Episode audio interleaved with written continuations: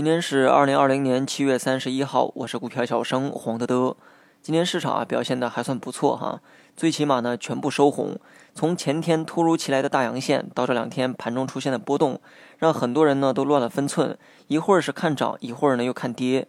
有趣的是啊，这两个礼拜过去了，市场呢只是维持震荡而已，并没有出现明显的涨跌。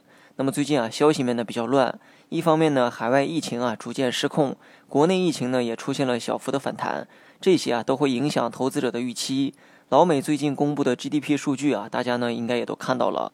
二季度呢暴跌了百分之三十二点九，但股市啊并没有出现暴跌，为什么呢？因为数据啊比市场预期的要强了那么一点点。受疫情影响，无法恢复到之前的生产水平，国民收入呢自然也会减少。但这在世界第一大国面前啊根本不叫事儿。没钱了可以去印，百姓缺钱那就发钱，股市缺钱那就下场去买。而后果啊，由全世界一起来背。所以今年的行情呢，其实就是泡沫行情，通过不断的放水缓解资金面的紧张，并以此呢影响人们的预期值，让高估值呢去弥补业绩的不足。但作为散户呢，也不用在乎这些，也没人会在乎这些。毕竟多数人啊只在乎涨跌，至于什么性质涨上去的，根本不在乎。目前呢，我还是建议配置五成仓，周末呢也多关注一下消息面。今天上涨之后啊，五日线和十日线又开始掉头朝上，二者相会的位置啊，也是均线的支撑点。上证呢，目前只涉及到两条均线的交集，而深成指和创业板则是三线合一的趋势。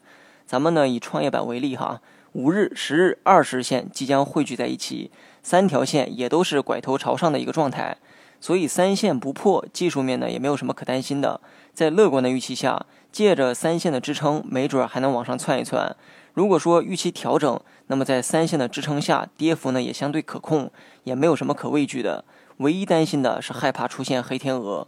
如果一根大阴线砸穿了三线，朝上的均线呢也再次向下延伸，那么这将会是最悲惨的一个结果。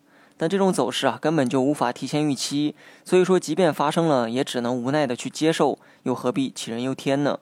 目前的趋势并没有发生明显的变化，继续拿着五成仓应万变。好了，以上全部内容，下期同一时间再见。